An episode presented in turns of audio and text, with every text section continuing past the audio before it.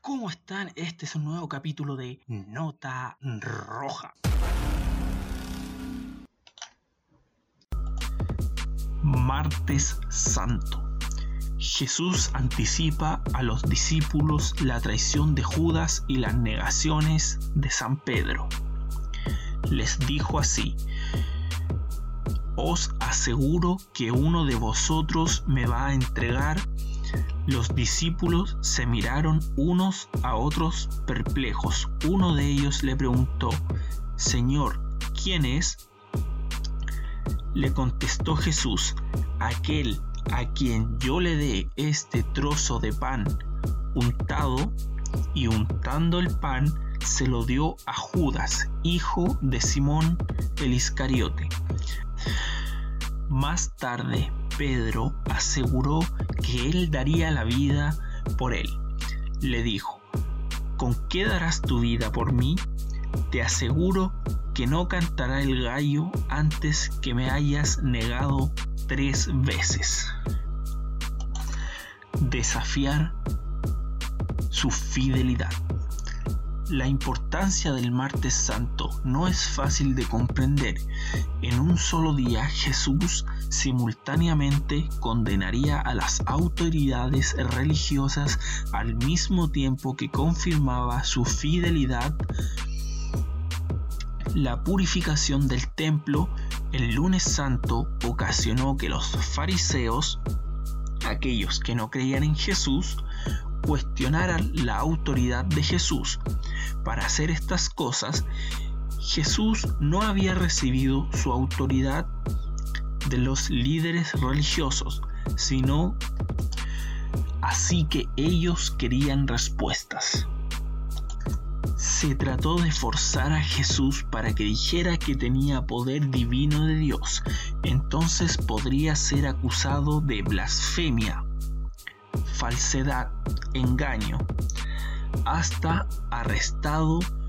Conociendo sus motivos, Jesús accedió a contestar sus preguntas si ellos contestaban primero si el bautismo de Juan el Bautista era humano o divino. Si era divino, las enseñanzas de Juan confirmaban a Jesús como divino. Si era humano, aquellos que siguieron a Juan creían disturbios eran responsabilidad Sanedrín. Conocer la diferencia entre los verdaderos profetas y los falsos. Mas ellos admitieron vergonzosamente que no lo sabían. Por esto Jesús no contestó sus preguntas.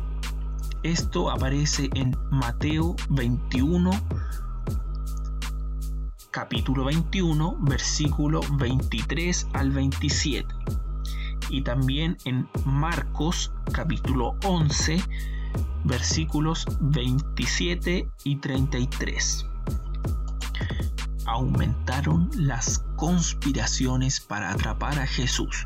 Los líderes religiosos de Israel tenían un solo objetivo, deshacerse de Jesús de Nazaret si esto significaba cooperar con un enemigo de toda la vida, cualquier medio estaría justificado. Así que los fariseos, quienes se oponían a Roma y a su intromisión en el estilo de vida judío, y los herodianos, partidarios de Herodes el Grande, unieron fuerzas hasta los saduceos, liberales religiosos que negaban la resurrección, los ángeles o los espíritus, procuraron desacreditar a Jesús. Esta vez Jesús no permaneció en silencio.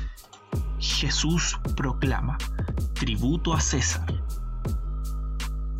Consciente de su hipocresía, Jesús le recordó a los fariseos y a los herodianos que una esfera de la autoridad le pertenece a Dios.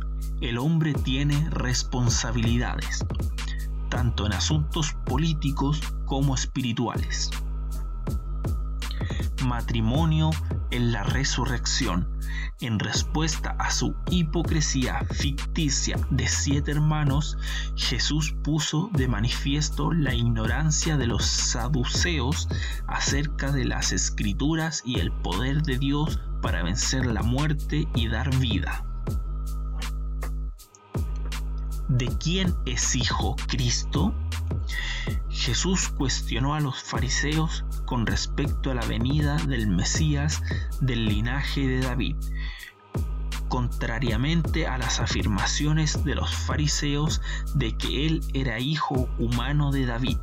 Jesús citó el Salmo, Salmo 110. Jehová dijo a mi Señor, siéntate a mi diestra hasta que yo ponga a tus enemigos por estrado de tus pies. Y esto fue martes santo. Y esto fue nota roja.